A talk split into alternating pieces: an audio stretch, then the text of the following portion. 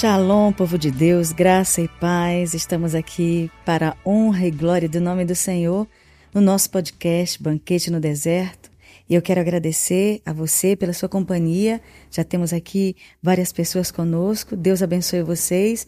Hoje nós temos uma mescla, uma mistura de muitos assuntos interessantes e eu creio que vai edificar a sua vida também. E comigo também está aqui na minha live hoje. Gente, ele gostou né? Meu marido e o pastor da Eclésia, Ministério Internacional, Guilherme dos Anjos Tavares. Tudo bem, meu amor?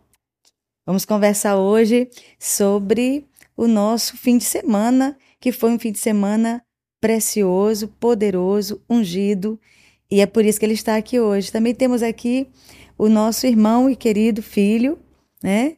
O Aclésio Carreiro, né? Está, está aqui conosco hoje para falar de novo. Eu falei para ele: venha, porque ele representa para mim a torre de oração de São Luís para todas as nações. E por isso, esse assunto para nós é de extrema importância e nós vamos ter que falar de novo, porque, irmãos, está tendo efeito. Você sabia? As pessoas estão me procurando. Pastora, me fala um pouco mais, né, pelo Instagram. Me fala um pouco mais sobre a torre. Quais são os horários? Como eu posso estar com vocês? É, qual é o endereço? Então, eu insisto, irmãos, que a gente fale sobre esse assunto, e é por isso que a Clécio está aqui hoje. Então, nós vamos dar um tempo exclusivo para nós falarmos sobre esse assunto tão importante. Boa noite a todos os irmãos, shalom, shalom, a todos que estão entrando agora e já estão aqui nessa expectativa juntamente com a gente para falarmos sobre esses assuntos. Um deles é sobre o fim de semana que passou, que foi extremamente importante. Por isso que Guilherme está aqui hoje. E vamos começar então por esse assunto. Quer se apresentar para as pessoas de novo? Eu acho que não precisa. Que tal? Que tal? Eu sou Guilherme Tavares. Sim, isso é muito importante. Pastor da Eclésia, Ministério Internacional. Que sempre está atrás das câmeras, mas hoje. Né? Isso. Eu sou produtor. Uhum. Né? E eu estou sempre do lado de lá das câmeras. Sim. Mas dessa vez, por causa do Santo e Macho, Sim. tô desse lado agora aqui para falar. Muito bom, é verdade. E realmente eu é, não assisti. E antes de começarmos a falar, eu queria mandar um abraço para o meu pai. Nós estamos ainda no mês dos pais, né? Do Dia dos Pais, das comemorações. Que Deus abençoe meu pai, que ainda está vivo, que é uma bênção para mim, que foi um pai presente, foi um pai que me amou, né? E isso fez com que eu tivesse um caráter de compreensão e entendimento do que é um pai, do, da paternidade. Eu agradeço muito a Deus pelo meu pai. Eu também quero aqui mandar um abraço bem forte para os meus irmãos. Muito poderoso, porque eu estou feliz. Gente, eu estou muito feliz. Você sabe o que é você orar, Pedi a Deus por tantos anos, inclusive esses dias indo para a torre todos os dias, clamando a Deus. Você sabe o que aconteceu na minha família? O meu irmão primogênito aceitou a Jesus como seu Salvador. E eu me lembro que nesses dias eu estava orando e falando: Senhor, me dá um sinal de que o Senhor está me ouvindo. Me dá um sinal fazendo algo sobrenatural na minha família. Porque o Senhor não salva os meus irmãos? E inclusive eu falei o nome de um. E sabe o que aconteceu? Jesus salvou o outro. inclusive eu falei para esse que eu estava orando com falando o nome dele, você vai ser o próximo, né? E eu quero agradecer a Deus por esse milagre. Minha família foi alcançada por salvação, Aclésio. Uhum. Meu irmão mais velho, sabe? Se converteu. É um milagre. Não que ele, porque ele era uma pessoa muito pregressa, nada disso. Mas porque ele era uma pessoa que ele não tinha ele não mostrava que ele tinha um, um, um interesse para se converter. E ele conhecia o Evangelho há tantos anos e de repente o Senhor salvou, alcançou o coração dele. E ele foi quebrantado pela palavra de Deus. Eu agradeço a Deus, inclusive, Ele está congregando na igreja Vida, né? E uma igreja em célula, alcançou o coração dele através de uma célula. E, enfim, Deus está fazendo algo sobrenatural. E eu posso dizer: eu e a minha casa serviremos ao Senhor. E olha que interessante, eu sou a mais nova, a caçula, e Jesus salvou agora o mais é, velho, o meu primogênito. Então, eu creio que agora está faltando muito pouco. E eu sei que minha mãe está muito feliz. E eu glorifico a Deus também pela minha família, pela meus, pelo meu pai e pela minha casa, e também pela minha família aqui, meu marido, meus filhos que estão diante do Senhor. Eu agradeço a Deus, eu creio que aquilo que Deus tem para fazer na vida do meu filho, na vida da minha filha, na minha casa, Ele vai fazer. E para mim foi um, um sinal de que Deus está ouvindo as nossas orações. Muito obrigada, Senhor, muito obrigada mesmo, porque o Senhor é um Deus que pode todas as coisas. Então eu queria agradecer a Deus nesse momento por isso e glorificar ao Senhor com os irmãos. Eu sei que você que está orando, pedindo a Deus, Senhor, salva a minha casa, salva o meu filho, ele vai ouvir tua oração. Insista, não pare de orar. O Senhor é um Deus que tem ouvidos para ouvir. Amém, meus amados irmãos? Então, nós vamos começar aqui, diante de tanta alegria, né? Nós vamos começar conversando sobre o Congresso Santo e Macho, que foi esse último fim de semana, né? Que, gente, foi sobrenatural. Mas para ti, meu bem, como é que foi? É, as expectativas, elas foram supridas? Como é que você tem hoje uma visualização do que foi o Santo e Macho? É, na semana passada a gente falou que nós estávamos com expectativa do que o senhor ia fazer, né? Sim. E foi 17, foi quinta, 18, sexta, 19, sábado, né? Sim. E aquilo que a gente estava esperando, acho que o senhor fez muito mais Sim. do que o que nós tá, estávamos esperando. Sim, Né? foi maravilhoso, né? Aquela estava lá no dia de sobrevivência também. Eu aqui só nos bastidores, olhando de longe, mas a presença de Deus era muito forte aqui também. Sim. É, o conteúdo foi muito tóxico mesmo. Para as mulheres. Tinha como mulher realmente estar presente, né? Porque senão ele talvez não. O, o, pastor Anderson talvez não falaria tudo que precisava ser falado. Ou então ele falaria, e, e mas não, não se aprofundasse tanto, né, naquele assunto. Com certeza ia ficar constrangido. Sim, Mas a- ele foi muito profundo no que ele falou. Ele, ele não fugiu daquilo que ele sempre ministra. A gente, na verdade, a gente, a gente veio sabendo que, que Ia ser mais aquilo, que ia né? ser falado, né? sim, E foi impactante, né? Porque, assim, quando você está vendo uma coisa ali que é online, na rede social, por exemplo, sim, é, tem muita coisa que é editada, né? Muita coisa a gente está vivendo hoje num mundo que chama de pós-moderno, né? E, na verdade, pós-verdade, né? Que se, que se chama.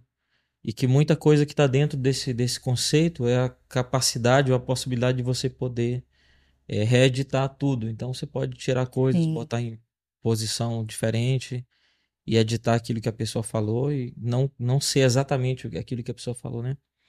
Na minha área de produção, por exemplo, de audiovisual, eu converso sempre com os meninos que a gente, que a gente treina.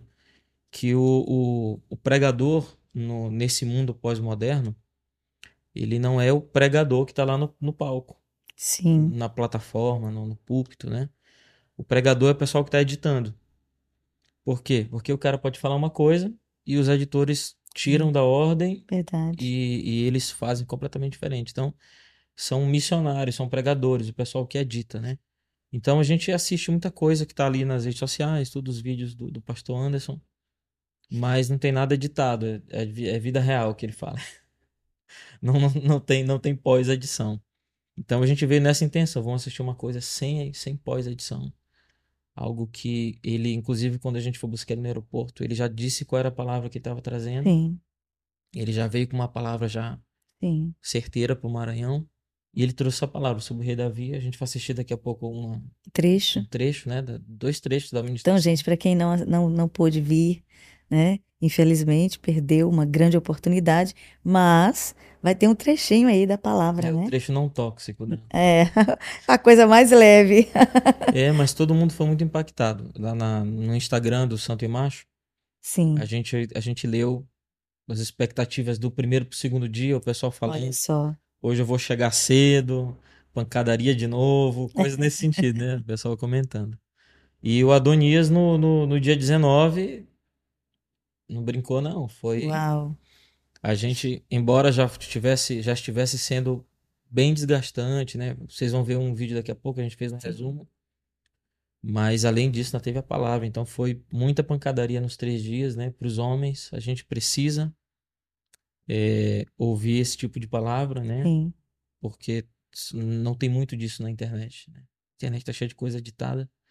E até aquilo que a gente assiste, que o pastor tem uma certa veemência, um profeta, até aquilo às vezes está comprado, está pago, está impulsionado, tá, Sim. tá texturizado, né? Tá cheio de camada. Então, é muito bom o congresso por causa disso. Verdade. Uau, gente, olha, vocês estão entendendo?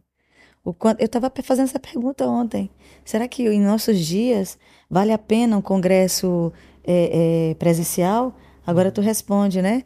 É, é, vale porque não, não tem edição. É, sem né? filtro. Vale porque é, ali você está diante da, do cara que você assiste, às vezes na internet, né? E descobre que é uma pessoa é, de, de, de carne e osso e, e, que tem uma vida espiritual, inclusive. Nós tivemos a oportunidade de conhecer né, o pastor Anderson, Adonias também, pastor Adonias. E os dois, é, eu acho que vocês foram muito, muito felizes na escolha. Foram homens de Deus mesmo. Nós damos aqui testemunho da fé é, evidente dos dois, da vida cristã que eles têm, né, de, de um testemunho fiel. Sim. E eu fiquei muito. É, é, glorifiquei o nome do Senhor pela vida de Deus que eles têm, que eles manifestaram durante esses dias aqui. E realmente o, o, eu acho que, que foi um congresso muito, muito impactante no reino do Espírito. Né? Claro que a gente percebe o quanto isso pesa né, ao redor e, a, e dentro dessa situação, mas é, valeu a pena, né? Uhum. Valeu a pena. Foi muito, muito poderoso mesmo. É, só antes da gente continuar e, e, e colocar aqui para nossa galera aqui que já está chegando, muita gente, que Deus abençoe sua vida. Você que faz parte já da nossa família aqui, do nosso podcast, muito obrigada pela sua companhia. Isso tem nos abençoado tanto. Eu agradeço a Deus porque você nos prestigia, porque você caminha com a gente é, todas as segundas e hoje, excepcionalmente, numa quarta-feira. Né? Mas eu queria que a gente apresentasse o material do, do, do Santo e Macho para a galera. Ainda tem caneca? Temos, temos a caneca. Mostra ainda. aí rapidinho, gente. Olha aí, que linda. Santo e Macho. É, de um lado tem Santo e Macho, do outro eu, Santo Homem de Deus. Referência àquele texto de segundo segundo livro dos reis, né? Sim. Capítulo 4. Tem o boné, né? Temos. Boné lindo, né? É, temos o boné marrom e boné azul e tem a camisa. Não tô com ela aqui agora porque ah, o dia de sobrevivência não deixou nenhuma camisa ficar limpa. Mas a gente tem camisa também verde e preta, né? As camisas muito bonitas. Uau! Material todo, lindo, todo lindo. Gostou demais. Lindo mesmo. Né? Inclusive o Anderson, né? Anderson, Gostou muito. Né? É, levou, ele levou, ele levou a camisa, levou o boné, o pessoal da equipe dele também lá de lá de Brasília, lá de Brasília, pediram também uhum. material. O Adonias pediu material. Sim, também. legal demais, gente. Gente, então vamos lá. É, vamos assistir então o vídeo? Uhum. Gente, se prepara, se prepara aí. Isso era admirável no rei Davi. Você pega crônicas, quando Deus fala para ele que ele não vai construir o templo porque há muito sangue na mão dele, mas Salomão construiria. Deus disse: Eu deixo você levantar a oferta. Irmão, quando ele vai levantar a oferta, está escrito assim: ó, que ele começa por ele mesmo. Ofertou violentamente, dele mesmo. E ele chega para o povo, para a eclesia, e diz: Eu fui o primeiro. Quem seguirá o meu exemplo para ofertar para a construção da casa do Senhor? Aí está escrito lá, ó e os chefes de família e os generais e os líderes ofertaram junto. Não está lá, menino ofertou, mulher ofertou. Um homem ofertou e os homens seguiram o exemplo. Porque homens são péssimos de ouvir. Os pastores chegam para mim e dizem, cara, como é difícil trabalhar com homens. Não, não é difícil, varão. Por que se torna difícil para um pastor trabalhar com homens? Porque o cara está falando. Homem odeia ouvir. Se você amasse ouvir, irmão, você não ficava na caixa do nada. Você chega do trabalho, sua esposa, lá, lá, lá, lá, lá. E a escola do menino, e o cachorro mordeu o pé do vizinho, e não sei o quê. E você, ó, desligou.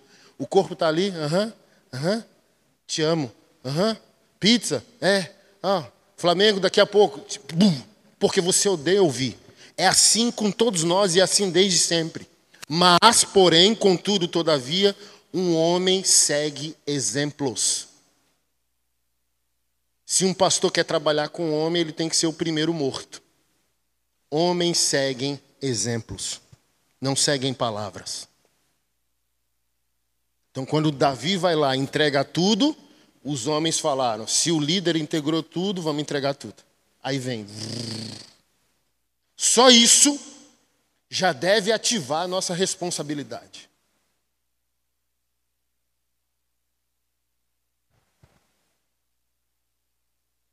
Gênesis 1, 26.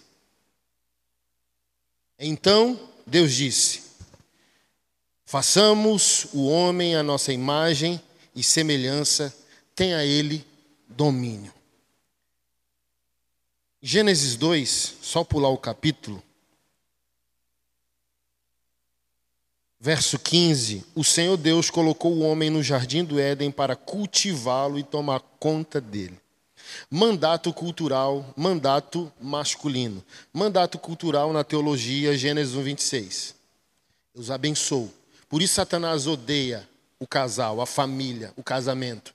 Porque isso aqui é extremamente poderoso. É o vínculo mais perigoso, porque Deus disse: Eu os abençoo.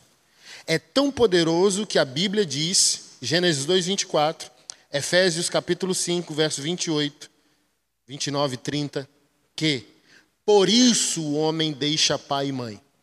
Não somos uma só carne com os pais, não somos uma só carne com os filhos, somos uma só carne com a esposa.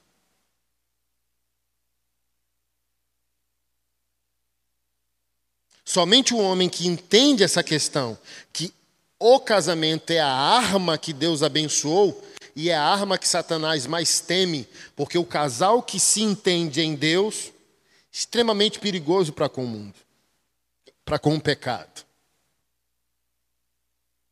E se o homem entendeu o mandato masculino, e Deus pôs esse homem no jardim para guardar e cultivar, por isso o seu corpo é mais avantajado que o da sua mulher, por isso que o, senso, o seu senso moral é mais desenvolvido, por isso você não precisa ser amado, só respeitado, que você não é sensível ao afeto.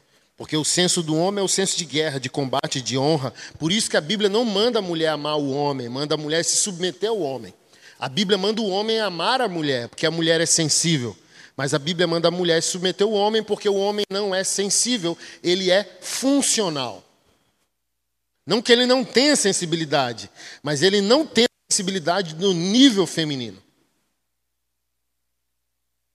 Porque a responsabilidade dele é cultivar, guardar. Olha que coisa interessante. Tudo que você plantar vai nascer, porque você é o agricultor.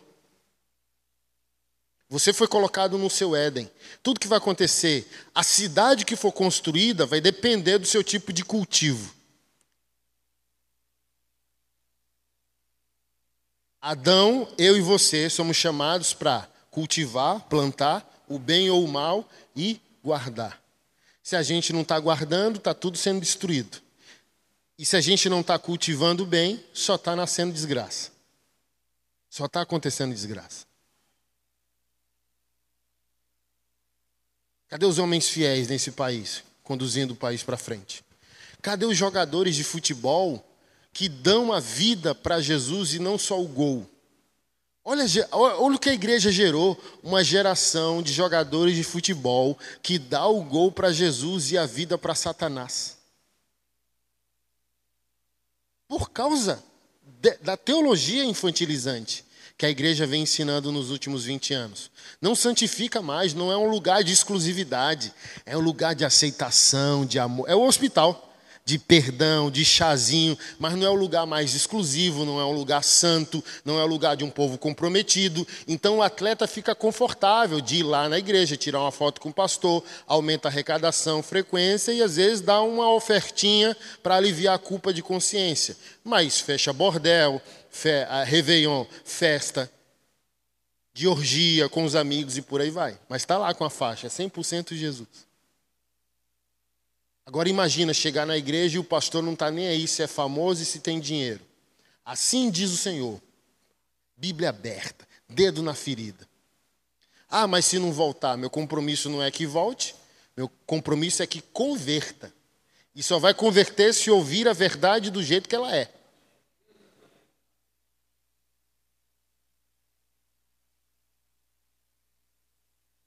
É a mesma coisa com um político. A igreja pode, pastor Anderson? Sim e não. Que ela faça reunião à parte, mas a primeira vez que a igreja deixou confortável um político subir no púlpito ou no altar, pegar o microfone, ela mandou o recado para todos os outros políticos. É um lugar que a gente pode usar a igreja para os nossos objetivos.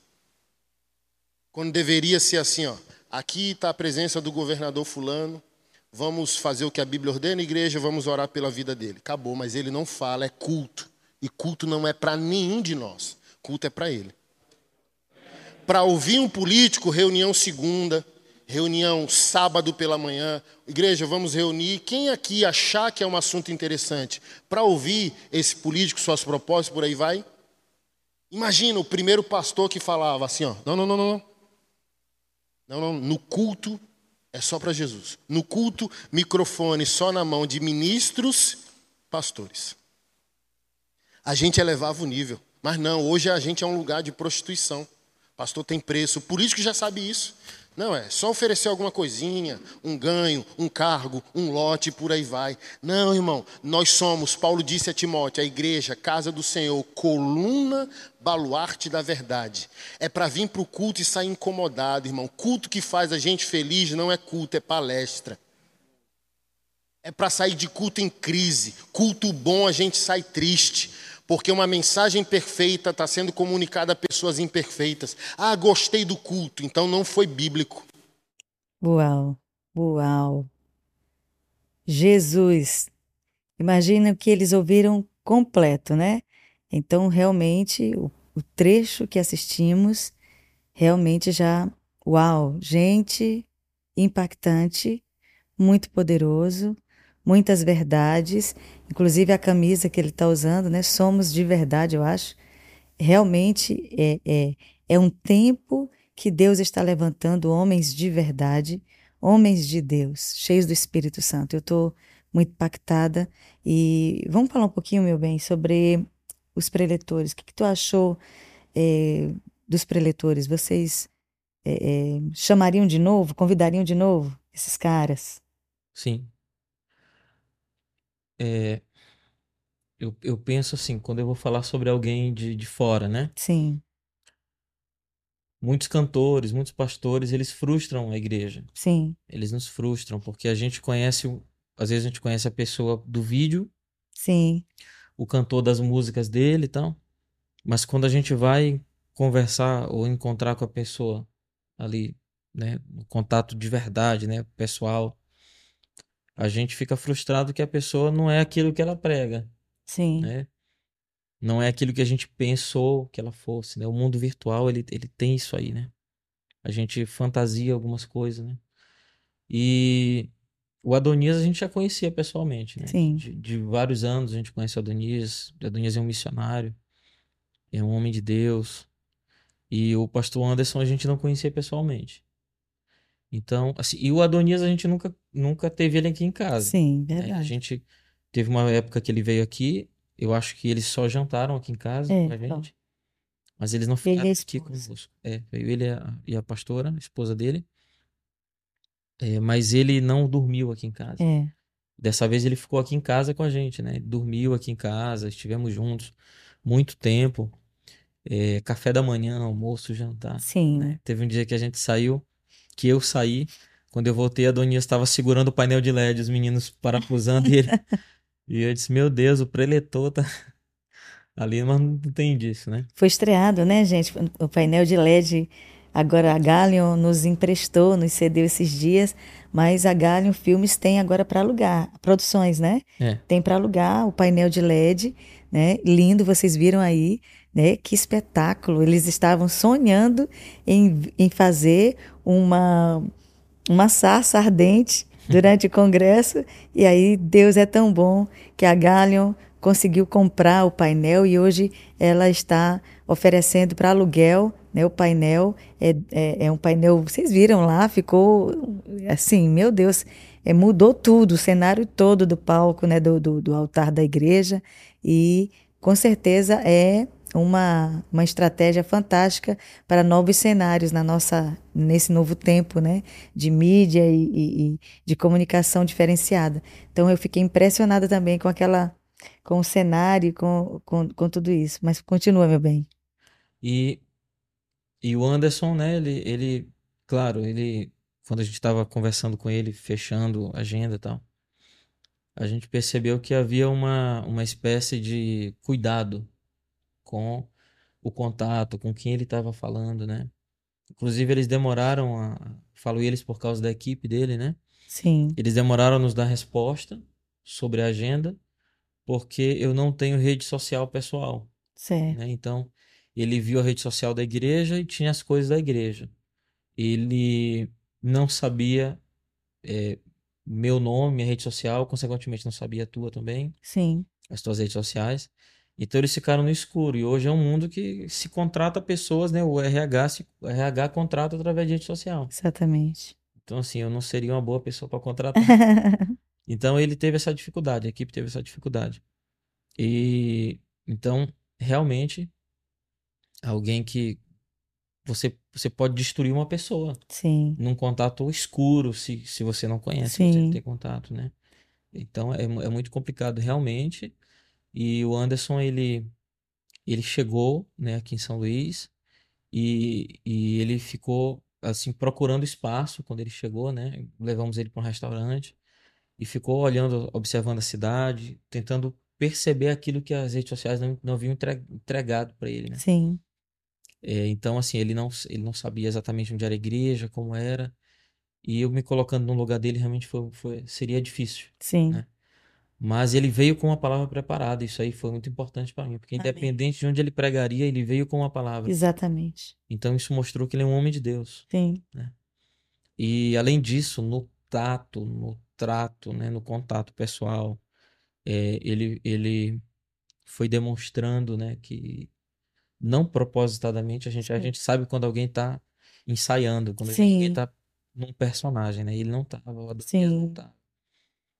Então eles são realmente homens de Deus, né? Fiquei muito feliz de tê-los conhecido. Amém. Eles dois são, são homens verdadeiros, né? São homens de Deus. E nós estávamos conversando, alguém me perguntou se traria de novo. Eu disse, com certeza. Sim. Traríamos os dois de novo, a experiência muito boa. Eu acho que o pessoal do, do que participou do congresso, os, os, congressistas, os conferencistas, é, acho que, que o pessoal inscrito com certeza também, se fôssemos fazer uma eleição, eles também chamariam. Olha só. São dois homens de Deus. Né? Que benção. Que aquilo que eles pregam virtualmente na rede social é aquilo que eles pregam, aquilo que eles vivem mesmo. E a gente está muito feliz por ter acertado. É algo difícil. Né? Gente, nós estamos falando aqui do Congresso Santo e Macho, que foi esse último fim de semana aqui na Eclésia e foi impactante. Realmente foi um evento para homens exclusivamente. E, claro, todas as mulheres, as esposas, as filhas, os filhos em geral receberam, de forma indireta e até direta, daquilo que eles receberam aqui e nós também recebemos em nossas famílias. Então, vamos passar mais um trecho da, do segundo dia, né? Da, nós estamos aqui, passamos ainda há pouco do primeiro dia, pastor Anderson Silva, e também vamos passar para vocês, para quem não, infelizmente não pôde estar presente, um trecho da ministração do pastor Anderson no segundo dia. Vamos ver aí. Está aqui no verso 13. Então Davi confessou a Natã: pequei contra o Senhor.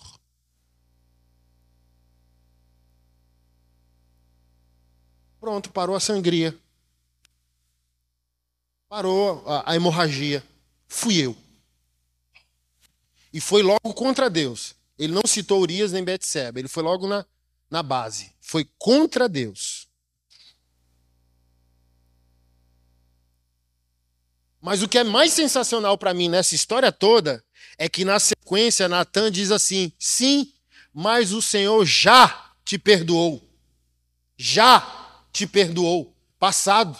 Varão, ouve isso aqui. O texto diz: o profeta está sentenciando, julgando o homem de Deus, trazendo a punição da parte de Deus, mas diz: Deus já. O cara nem confessou o pecado todo.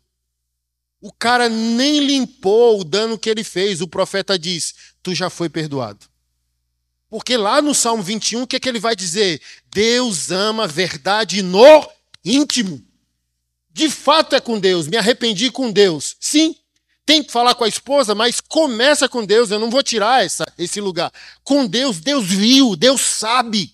Então tu não precisa ser o ator, tu não precisa, sabe, fazer o fundinho musical para se arrepender. Ele já viu se tu vai se arrepender por amor ao ministério, por amor ao teu nome, por amor a, a, a, ao conceito da família. Não se acabar a família, o que é que vão dizer?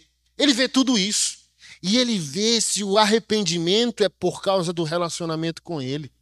O arrependimento de Davi não é por causa de Urias, nem de Betseba, nem pelo reinado, nem por posição, é pela comunhão da adoração. Por isso ele foi já. Deus olha e diz: quando tu confrontar ele, Natan, tu vai ver do que ele é feito. Ele é adorador. Quando tu espremer ele, ele vai dizer o que precisa dizer. Ele vai fazer o que precisa fazer. Tu já foi perdoado. A gente tem que buscar desesperadamente o Senhor para descobrir que coração é esse de Davi. Porque para ser perdoado no passado, sem ainda materializar o teu arrependimento, é algo fenomenal.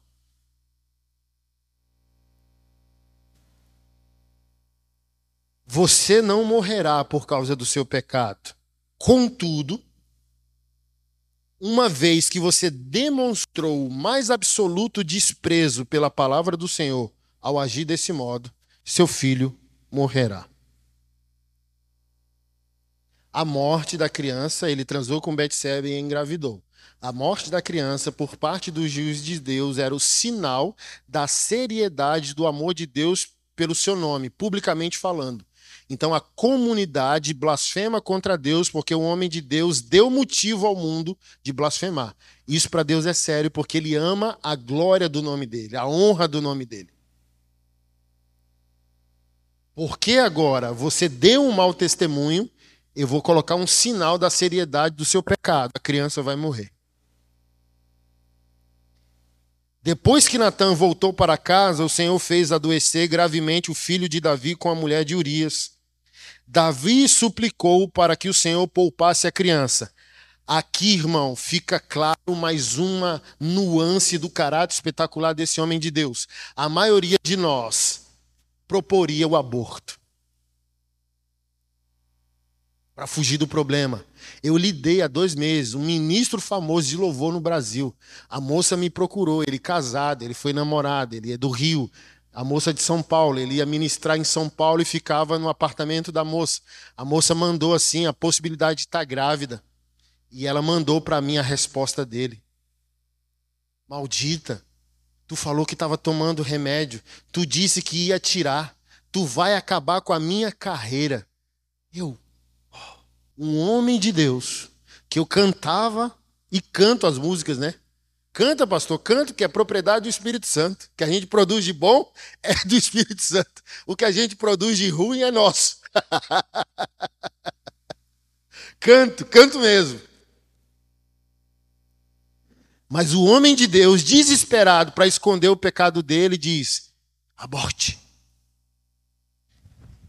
E o homem de Deus entendia que a vida é sagrada, mesmo concebida em pecado. A vida é santa. E ele clama para Deus não matar a criança. Ele quer a criança. Ele quer a vida.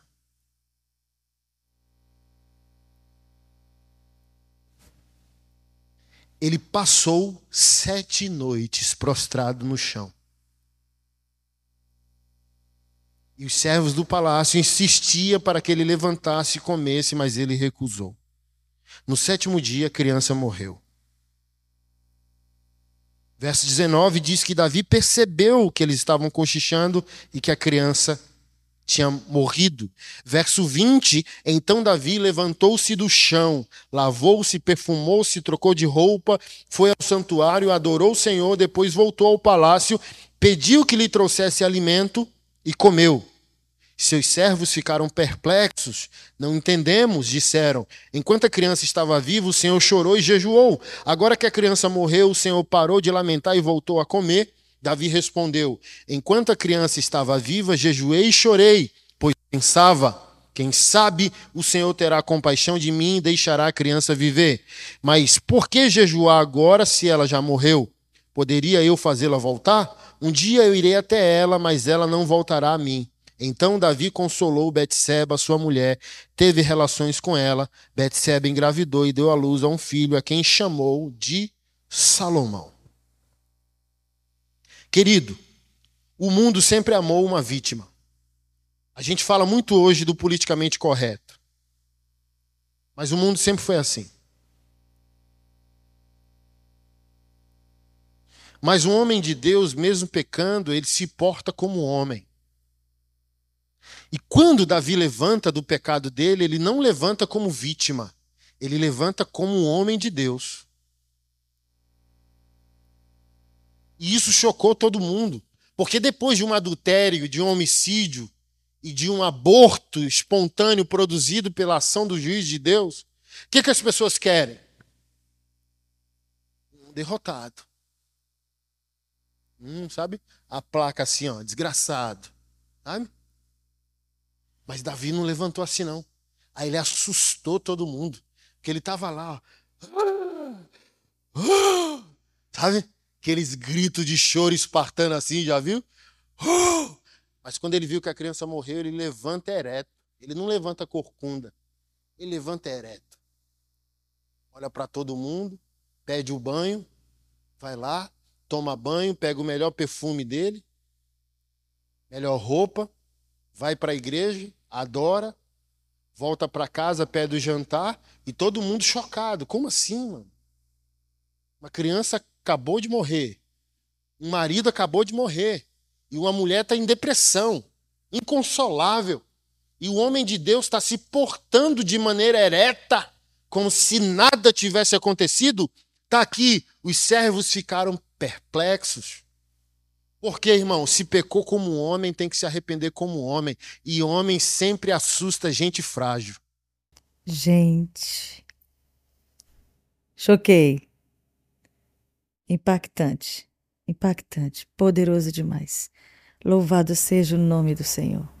Muito poderoso. Muito poderoso. Inclusive, meu bem, eu achei é, bastante inovador. Dois dias de palavra e o último, sabe que no fundo, eu vou te confessar, no fundo, gente, falei, será que isso vai dar certo? Mas foi bastante inovador, foi incrível.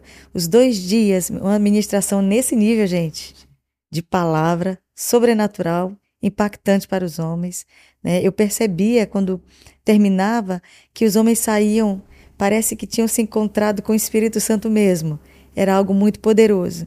E aí, o último dia, que inclusive eu quero aqui abrir um parêntese, no dia do aniversário do nosso pastor, né? Parabéns para você nessa data. Dia 19, no sábado, foi todo mundo para mata, né? Não teve nem bolo para eles lá, né? Para ele lá, né? Uhum. Teve não, os meninos esqueceram. Deram foi galinha é, é, é, nem um pouco bem preparada, gente. Assada na hora lá, gente. Eu, a gente tem um trecho tem, daqui a pouco a gente bota. vai já passar o trecho para vocês, gente. Então, o último dia foi um treinamento de sobrevivência com o pastor Adonias, que é um profissional nessa área. Então, foi impactante. Quer falar um pouco sobre isso, sobre esse momento com os meninos lá? É, uh, uma coisa que, que, assim, teve uma frase que eu saí do congresso, né? Que foi, é uma interpretação do Anderson com Sim. relação a, a, a Deus e, e o profeta quando ele, ele diz que Deus falou, deve ter falado pro profeta assim: prova meu filho Davi, tu vai ver do que, que ele é feito. Aquilo ali para mim foi muito importante. Foi uma frase assim que eu fiquei da conferência, né, da, da das ministrações, porque é, a adoração, ela é, ela realmente ela construiu Davi, né? Ela, ela, construiu no Davi aquele caráter. E algo que a gente observa, até comentamos isso na semana passada, na primeira live do, do, do Santo e Macho do Congresso. Sim. É a questão da masculinidade, né? Sim. O que está se fazendo a, contra a família? O que está se fazendo contra os bebês, né? Os abortos, né? Os divórcios. O que está se fazendo? Como que se faz isso? É só você atacar os homens. Você faz algo contra os homens, então você fez contra as famílias, você fez contra as crianças, você fez contra a sociedade, você fez contra a educação, você fez contra tudo, contra toda a estrutura. Por quê? Porque o homem é o primeiro elo da corrente, né? Deus ele fez o homem primeiro. Aí talvez você possa dizer assim, ah, mas ele fez a, a natureza, né? Nem é uma palavra que eu gosto de usar, vocês sabem. Né? Eu gosto de usar a palavra criação. Sim. Porque natureza remete àquilo que nasce naturalmente ou sozinho, né? E não é bem assim. Deus é que construiu. Mas aí, qual que é a resposta para isso? Vamos pensar, por exemplo, num, num, num filme. Sim. Num quadrinho. Você pode pensar em Marvel, você pode pensar. É, vamos uma coisa brasileira, né? Sim. Seria mais legal. Pensa na Turma da Mônica. Sim. De Maurício de Souza, né? O que Maurício fez primeiro? Ele fez o cenário e ele fez os personagens personagens. Os personagens primeiro. Então, embora no relato de Gênesis você tenha ali Deus falando que haja luz, depois ele fez separação entre luz e trevas, e aí foi construindo toda a terra, separação da água, da terra seca, a, a, as plantas, né, os vegetais, por último os animais, e por fim o homem. Né? Então o homem não foi feito primeiro, ele foi fabricado com as mãos de Deus por último. Né? O homem não foi feito por último, aliás. Ele foi fabricado pelas mãos de Deus por último, mas ele é uma ideia principal. Sim. É, a humanidade ela é a, o centro da criação. Então todo o cenário foi feito em torno daquilo que Deus ia fazer por último. Mas a concepção, a concepção ninguém mexe. Deus pensou primeiro. Maurício de Souza pensou primeiro, desenhou Sim. primeiro, né? Então havia todo um projeto. Então quando você tira do homem aquilo que ele é, masculinidade, responsabilidade, é, é, arrependimento, uhum. adoração. Uhum. A gente vê que o homem primeiro foi atacado na responsabilidade familiar quando Eva é enganada pela serpente. Sim. Depois o homem, tenta, a segunda tentativa de Satanás qual foi? Na adoração. Então Caim mata Abel. Né? Então é, é, é a mesma coisa. O diabo vai fazer sempre a mesma coisa. Responsabilidade, adoração é não arrependimento, falta de arrependimento. O diabo vai atacar nisso. Então, o homem, ele é o elo mais forte do casamento, da sociedade, da igreja, né? Eu não sei se a gente colocou nesse, nesse trecho, eu não lembro, que, que o Anderson também fala, é que eu acho que foi no vídeo que a gente fez de chamada dessa live. É, os homens ofertaram primeiro Sim, o templo. O é. rei ofertou. Depois os homens ofertaram. Sim. Não foi menino não foi mulher, não foram os homens primeiro. Foram, foi o exemplo da casa, o exemplo da sociedade. Então, se você não tem homens exemplo, não, como ele falou, não tem homem que se arrepeca como homem, mas não se arrepende como homem, hum. né? Foi uma das coisas, um dos temas que ele começou o primeiro dia. Ele falou: a igreja não é um hospital, a igreja é um exército. Quantas vezes a gente ouviu aí que a igreja é um hospital, que a igreja é um hospital? Não, a igreja está mais para exército do que para hospital, uhum. né? Porque no hospital não tem um exército, mas no exército tem um hospital. Uhum. Então, é, é, são essas, essas coisas que a gente precisa realmente trazer de volta para o centro, né? Entender o papel, né? Uhum. De volta, de novo, né? Exatamente. E o papel da mulher? Uhum. É a submissão. Uhum. Né? No, no, caso de uma família, até de uma igreja, Sim. submissão ao marido. Sim. Mas se o marido não tem uma missão, então não tenha submissão. Está debaixo de. Não tem. A mulher vai... E aí você tem uma mulher de Deus, uma profetisa, uma pastora, é...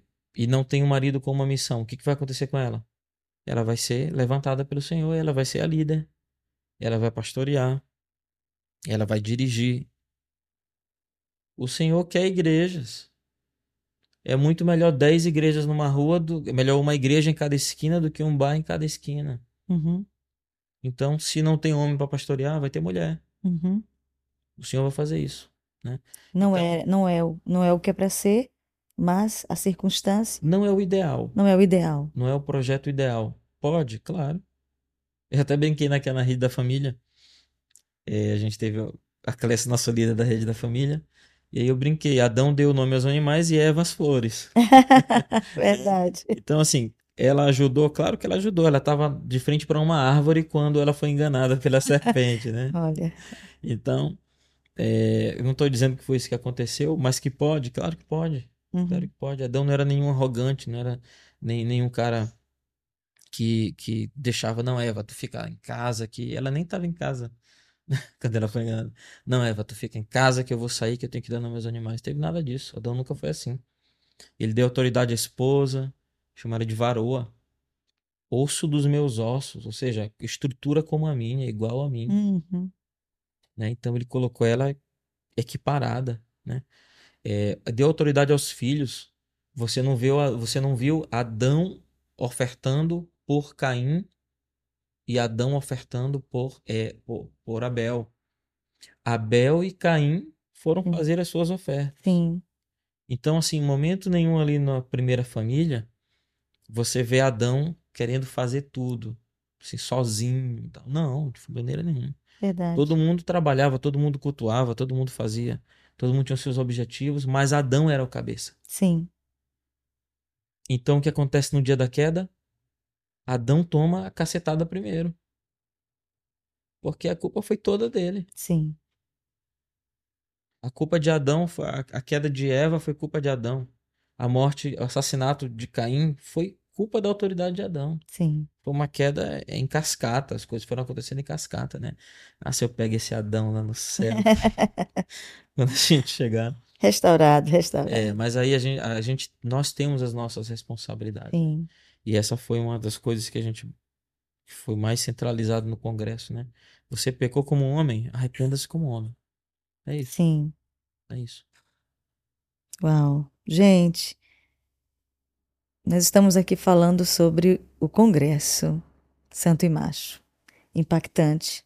Eu estou aqui hoje, agora, recebendo, ouvindo, né? Porque Guilherme, como líder da Eclésia, e o Mauro não está aqui, que é o líder da rede dos homens, que trabalha juntamente com ele, mas é, estou, eles estão compartilhando conosco para nós mulheres e para aqueles que não puderam estar esse fim de semana que passou aqui na Eclésia, é, diante de homens que é, incríveis, pessoas de Deus que ministraram a palavra exclusivamente para os homens aqui. Então, é, tem um vídeo da, da- Temos. do dia de sobrevivência de vocês? Tem Gente, vamos assistir? do dia de sobrevivência. Vocês querem assistir? Vamos lá. Vamos lá.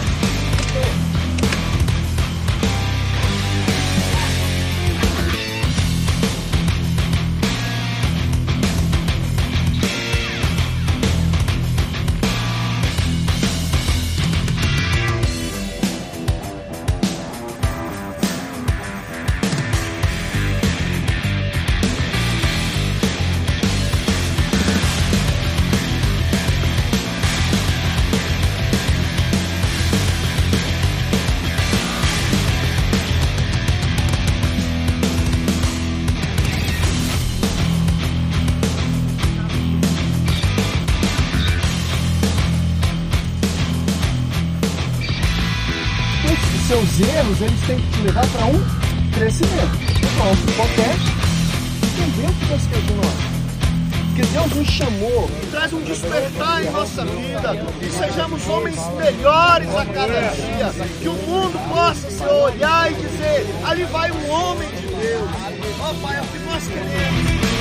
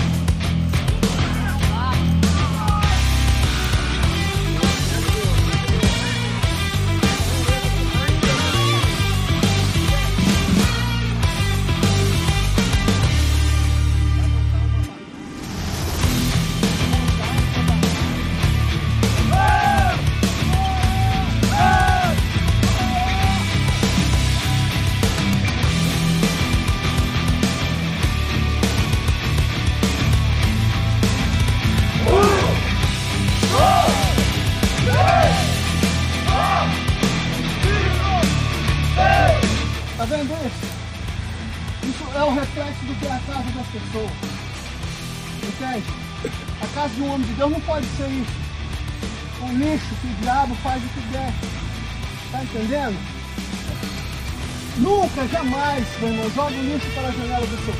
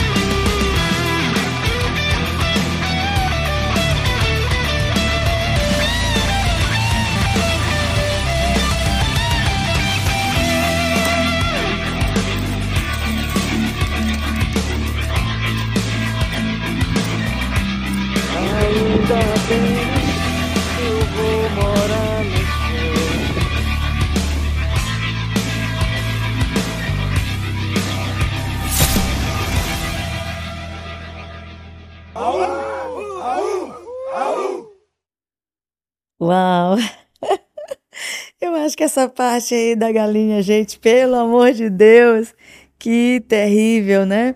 E eles estavam estavam tentando me explicar como é que foi isso, mas eu vou te dizer, né? Realmente é coisa para macho. Não dá pra gente não. Realmente é uma comida bem Teve pelo menos um salzinho, alguma coisa assim? Não. Meu Deus, gente, pelo amor de Deus. Eu sei que essa galera Ai, chegou. Sim. Tinha um anjo. Ah, Apareceu um sal amarrado numa árvore. tu tá brincando? Foi? Encontraram Um pouquinho de sal lá, só um tiquinho, né? E vocês tiveram coragem? um pouquinho de sal numa galinha sem sal é. é Meu. Deus, E gente. acharam um sal lá pendurado num saco, velho, lá e Meu Deus, gente. o pessoal lavou, a- a- levou, lavou o frango no mar, né? Ficou uma delícia, assim, crocante, cheio de terra. Ah, não, não, não, não, não. Pelo amor de Deus, gente, pelo amor de Deus. Gente, realmente, eu, assim, eu fiquei muito impactada, é, porque foi tanto a teoria quanto a prática, né? Sobre masculinidade, foi, foi, gente, foi incrível. Eu, eu tô muito feliz porque eu vi algo diferenciado, né, em relação, porque a gente sabe, a gente tá até na moda, assim, congresso de mulheres no Brasil e no mundo. Mas congresso de homens, principalmente com esse aspecto, né, de, de você trabalhar essa questão da masculinidade em prática, foi algo muito, muito interessante, muito diferente, né? E impactante. Uhum. E no, no percurso lá da, do, do dia de sobrevivência, nós fomos lá na, na terça-feira, né? O Aham. congresso começou na quinta. Antes, né? É, nós fomos na terça de manhã e depois na quinta. Sim. Então a gente foi fazer um reconhecimento de área primeiro, definir, vamos para lá, tá? Colocamos o drone para sobrevoar a área, para saber onde saía o mar, Sim. onde saía para o mar. Tem aquele, aquela, aquele barranco lá, tem 50 metros de altura. Nós compramos corda, então a gente foi na terça exatamente para isso, né? Organizar o trajeto. corda, compramos luva. Eles abriram picada, né? Abriram lá o caminho na, na mata, lá na, na, na terça, na, na quinta, Uhum. né? Foram preparados, né? E, e enfim, né? Ficou tudo bem, bem preparado lá. quem quem estava na organização foi três vezes fazer o percurso. A gente foi primeiro reconhecer, depois a gente foi abrir picada, depois a gente foi mais uma vez para corrigir uma coisa que ficou faltando. Sim. Então fomos quatro vezes, né? Uau. E mais o sábado. Foi o dia mesmo. Sim. E no percurso, é, a gente parava e o Adonias dava uma palavra, Sim, a gente dava uma viu, né? instrução, mostrava algumas coisas, conversava. Encontramos lixo na mata, né? Olha só. Eram coisas que foram feitas an- antes do, do dia, nós organizamos lá. E alguém foi lá na mata e desfez, então a gente sabe que lá acaba entrando gente também. Sim. Então, assim, teve os eu seus, pensei, né? teve os seus riscos, né? Sim, E é uma coisa realmente para homem. sim. É uma mulher, eu acho que se uma mulher Não, gente, chegasse pelo lá amor de Deus. tipo, poxa, deixei esse negócio aqui em pé ontem, então veio alguém aqui e tirou, deve ter ladrão na mata, né? Vamos pensa embora. vamos embora. Vamos embora. Não, meu bem, a gente vai ficar aqui hoje não, porque deve ter bandido na mata. Aham. Inclusive, é, quando estávamos indo, a gente saiu daqui 5 da manhã, e aí no caminho, acho que lá pelas 5 e meia, mais ou menos no, no caminho do trajeto, encontramos uma, uma blitz, uma barricada da polícia militar, Sim. E eles deixaram a gente passar, passamos direto, eles ficaram olhando assim, aquele monte de carro passando, com um monte de macho na caçamba dos carros, durante pela janela, tudo com Que legal, gente, que legal. arma branca, facão, corda, Sim, E, e aí deixamos os carros na beira da estrada, na pissarra, e a gente entrou na mata a pé. sim. É, primeiro um, um- trecho que tinha um trajeto, uma rua feita, acho que por trator, alguma coisa assim. Depois a gente entrou na mata, na mata mesmo, assim, mata fechada, muito fechada, que a gente chegou, acho que era umas seis e meia da manhã, a mata era tão fechada que estava escuro quando a gente começou o percurso. E aí fizemos aquele trajeto todo, né?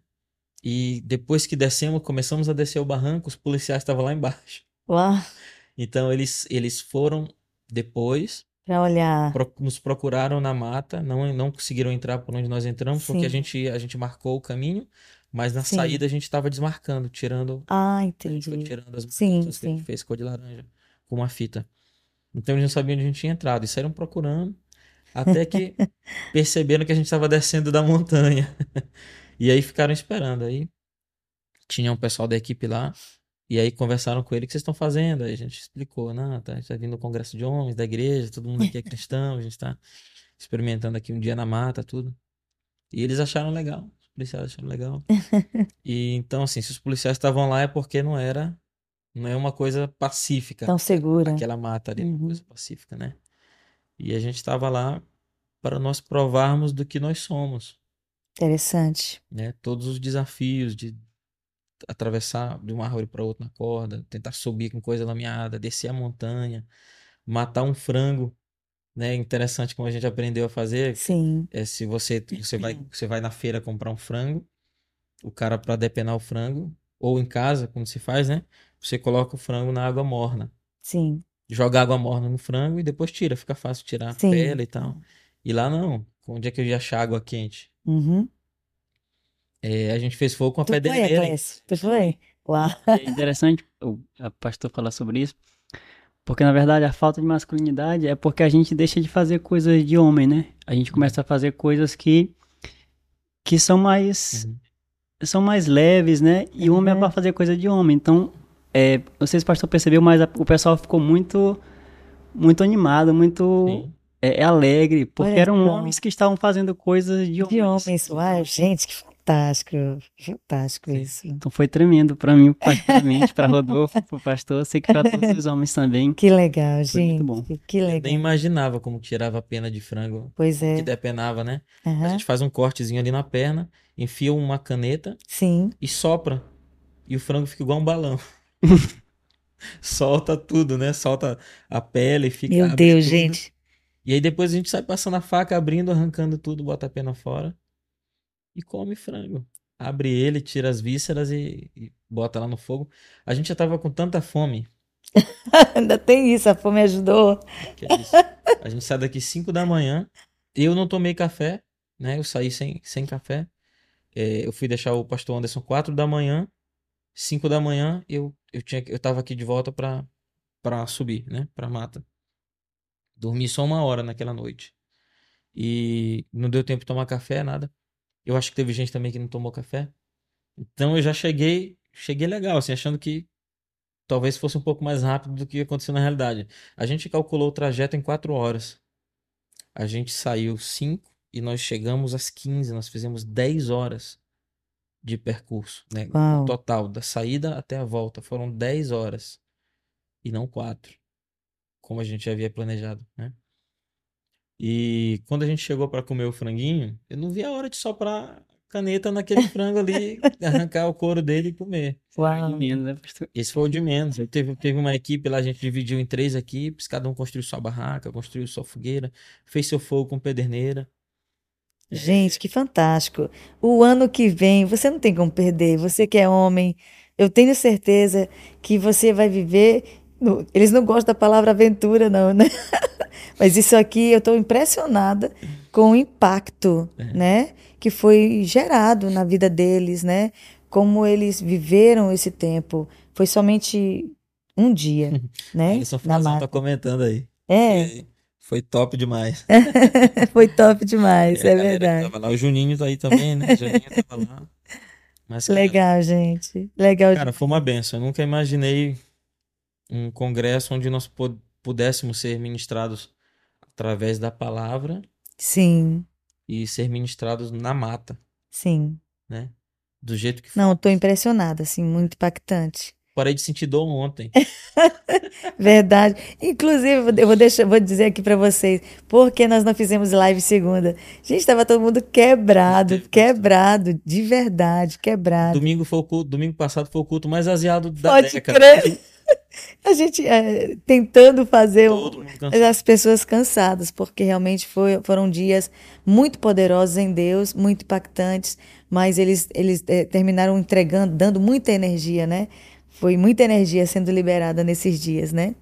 É, é, eu quero aprender essa técnica da galinha. Luísa, né? Quer aprender a pegar galinha. Depois a gente vai levar ela pra mata pra ela Então, fazer- Só serve se lá. Luísa, fica calada, pelo amor de Deus, vai ficar calada, tá bom? Essa, essa coisa aí não é pra gente, não, tá? Deixa os meninos mesmo trabalhando isso. Gente, como eu falei pra vocês que hoje a nossa live eh, seria uma mescla de coisas bem interessantes e nós falamos aqui sobre o Congresso Santo e Macho, que foi muito poderoso. Eu acredito que eles vão liberar depois, não sei, a, a- algum vídeo. A gente vai, a gente vai, co- vai ficar soltando trechos lá no, no Instagram do Santo e Macho. Alguns trechos não tóxicos que podem Certo, que que não, pra... que não vão render, render um processo judicial, que pode ser assistido por todo mundo. É, Então gente porque vai lá. É uma coisa bem, bem masculina, bem para homens Pois e, e o assunto realmente cabe aos homens, né? Isso, exatamente. Então, muito interessante. a gente bota o que quiser. É. Gente, que bom, que bom, que interessante esse assunto e viver esse tempo. Vamos, como eu falei para vocês, que a gente aqui não para, não para mesmo. Nós saímos domingo do congresso tão esperado pelos homens, que era o Congresso Santo e Macho, e já estamos há poucas semanas para, hum, perdão, para o grande musical, o musical do ano para nós, que é o musical Daniel de Latouche, na Casa de Cultura Guenote, Daniel de Latouche, que será dia 8 de setembro, exatamente o dia do aniversário de São Luís e o dia do aniversário da Casa de Cultura.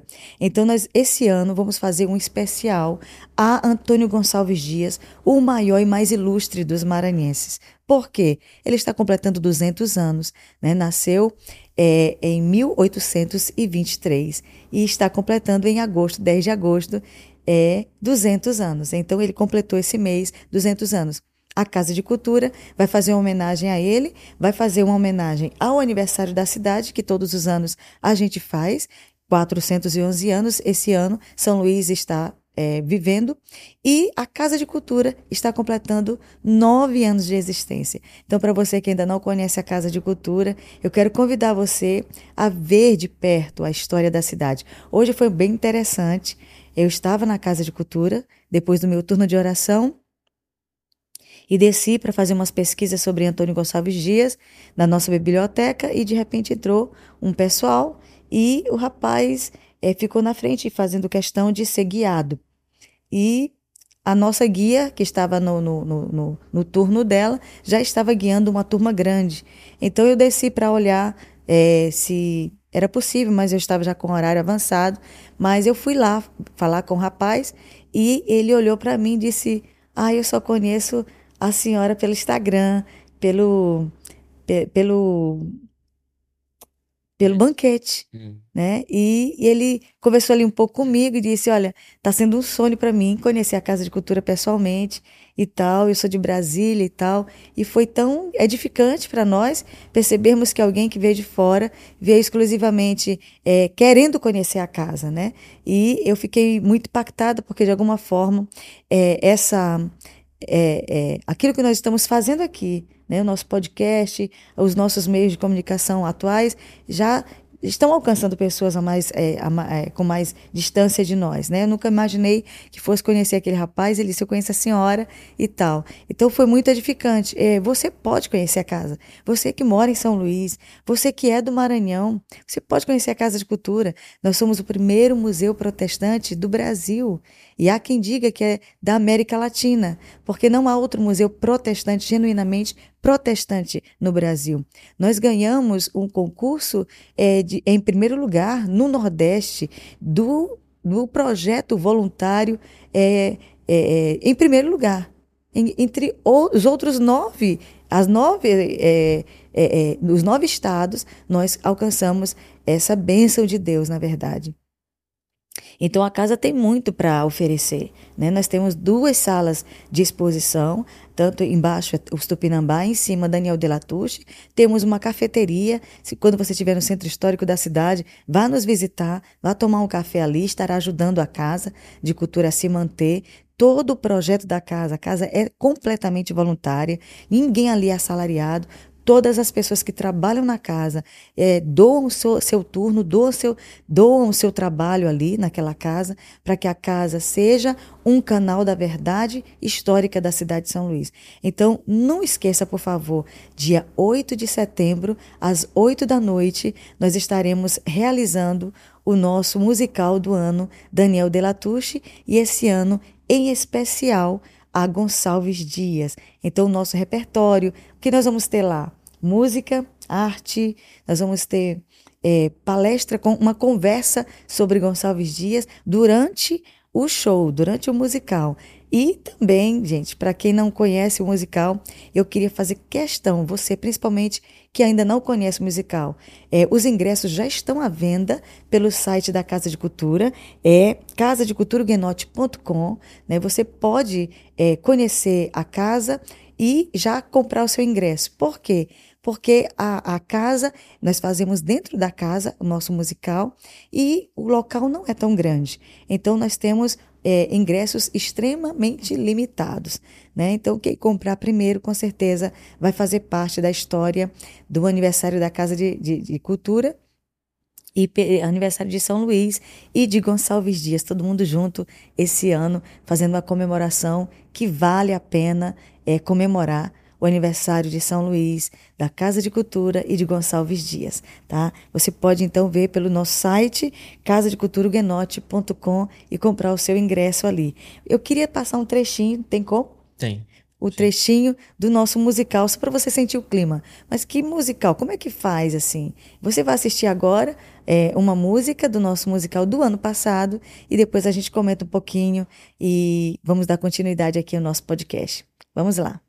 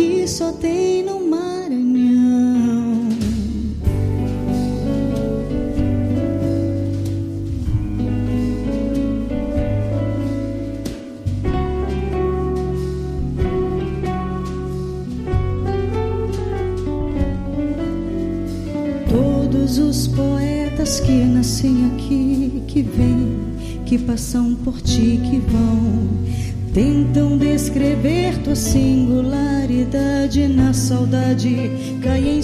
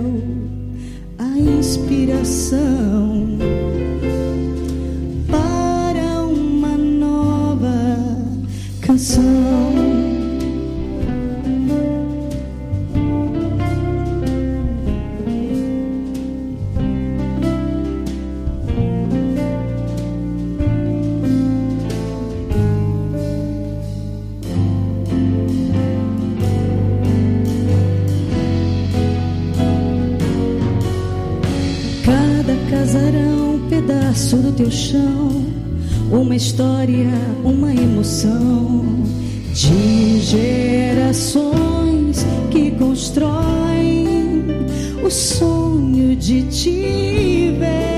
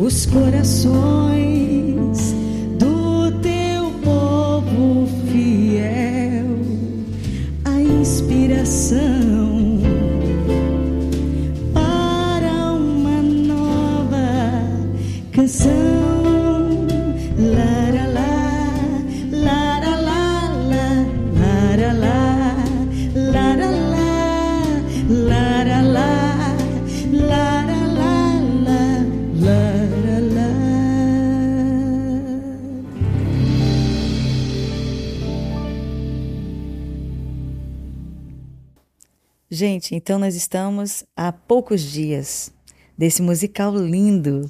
Acho que você pôde aí perceber né, a riqueza de cultura, de arte que aquele aquela casa libera, né, para nós. Essa música que você ouviu é de Karine Rosane, inspirada ali por Deus dentro daquela casa e como interpretação, eh, eu percebo o quanto me enriquece interpretar canções nesse nível e a nossa equipe, a- o arranjo e toda a equipe que trabalha ali para que nós façamos um musical interessante todo ano. Esse ano não será diferente, em nome de Jesus eu creio e vai abençoar você, vai abençoar sua família, vai abençoar a nossa cidade. Todas as canções, tudo que cantamos e falamos é para abençoar a nossa cidade. Nenhuma palavra de maldição sobre a nossa cidade. Então, é um motivo de comemorar o aniversário da cidade de São Luís. Será o musical dia 8 de setembro, às 8 da noite, na Casa de Cultura Huguenote. Os ingressos já estão à venda pela casadeculturahuguenote.com ok? Pelo nosso site, casadeculturahuguenote.com. Estamos encerrando daqui a pouco, é, daqui a alguns minutinhos, e eu quero, antes de encerrarmos, precisamos só lembrar mais uma vez. Eu só trouxe o Aclécio aqui porque quando você olhar o Aclécio aqui, você vai lembrar. Torre de oração. Torre de oração, né, Aclécio? É necessário. Gente, vá para a torre de oração. Vá para a torre de oração. Vá passar um tempo ali. Passe um tempo orando. Passe um tempo conhecendo a casa, né? Você precisa passar um tempo ali buscando a face do Senhor. Não deixe de ir. Eu insisto, em nome de Jesus, que você tenha um tempo de oração pela sua cidade. Né, Aclésio? O que, que você tem para dizer sobre a torre de oração? Pastor, a oração, como a, gente já, já vem sendo ministrado na- nas últimas lives, ela é, é necessária para um, para um cristão, né? É necessário que, que um cristão, que um discípulo de Jesus ore, porque foi o mandamento de Jesus, né? Ele não disse e, e se vocês orarem, né? Ele diz e quando vocês orarem. Quando? E quando você jejuar, é, então é, é algo que o Senhor requer de nós. E trazendo para a questão da torre, é uma maneira que a gente tem para abençoar a cidade de São Luís. Se a gente não está sabendo como, como abençoar a nossa cidade, vai para a torre, porque você com certeza vai estar abençoando a tua cidade através das palavras que você lança ali naquela torre de oração, através daquelas janelas. Eu tenho certeza que cada oração que é levantada ali é poderosa no reino do Espírito. Sim. Eu tenho, eu tenho certeza que muitas coisas já mudaram ali, porque a gente um dia começou a orar ali. Sim, A gente pode pensar o que a gente está vivendo hoje, né? Mas é um milagre, né?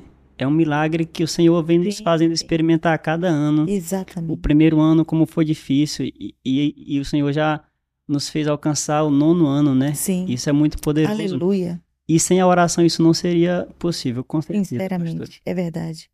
Sinceramente, é verdade. Gente, é realmente o que sustenta aquela casa é aquela torre de oração. Então, você que quiser convidar o seu grupo de EBD para conhecer a casa, aí você vai é, vai ser guiado na é, é, na- na- nas duas exposições e depois você sobe para a torre de oração. Lá também tem uma cafeteria. Você pode é, comprar um lanche para ajudar a casa e fica ali na cafeteria, depois sobe para a torre de oração. Então, você que, te- que é, é, é professor da EBD, líder de jovens, você que é professor de uma escola secundária, de uma escola é, que, que você tem a autoridade de levar as crianças, como é, essa, acho que foi ontem, eu recebi um, um- um pedido se dava para a gente receber 30 crianças de uma escola para é, ser guiado na Casa de Cultura. Com certeza, com certeza. Então você pode ter esse acesso à cultura, ao conhecimento naquela casa. Então você que é líder de jovens, você que é líder é, é, de EBD, né, professor da EBD, leve os seus alunos para conhecer a história de São Luís e depois suba para orar. Com certeza algo vai mudar na sua vida e como foi, já foi falado para Clécio, algo vai mudar na nossa cidade. Então eu quero agradecer a Deus pela sua vida, mais uma vez por vocês estarem conosco durante esse tempo. Eu espero muito que você tenha sido edificado. Eu espero muito que você tenha sido abençoado durante esse tempinho que você passou conosco. Eu agradeço muito a Deus pela sua vida e aguardo você 8 de setembro, às 8 da noite, no Centro Histórico da cidade de São Luís, na Casa de Cultura Huguenote Daniel Delatuche. As maiores informações, acesse, acesse o nosso site casadeculturahuguenote.com e você vai fazer parte da nossa história. Que Deus abençoe, muito obrigada mais uma vez por estarmos juntos. Obrigada pela nossa equipe, obrigada Clécio, Guilherme mais uma vez, meu amor, muito obrigada a todos os nossos participantes aqui, aos que, aos que comentaram. É sempre bom tê-los aqui. Muito obrigada. Até segunda que vem, se Deus quiser. Em nome de Jesus, aguardo vocês. Shalom, shalom.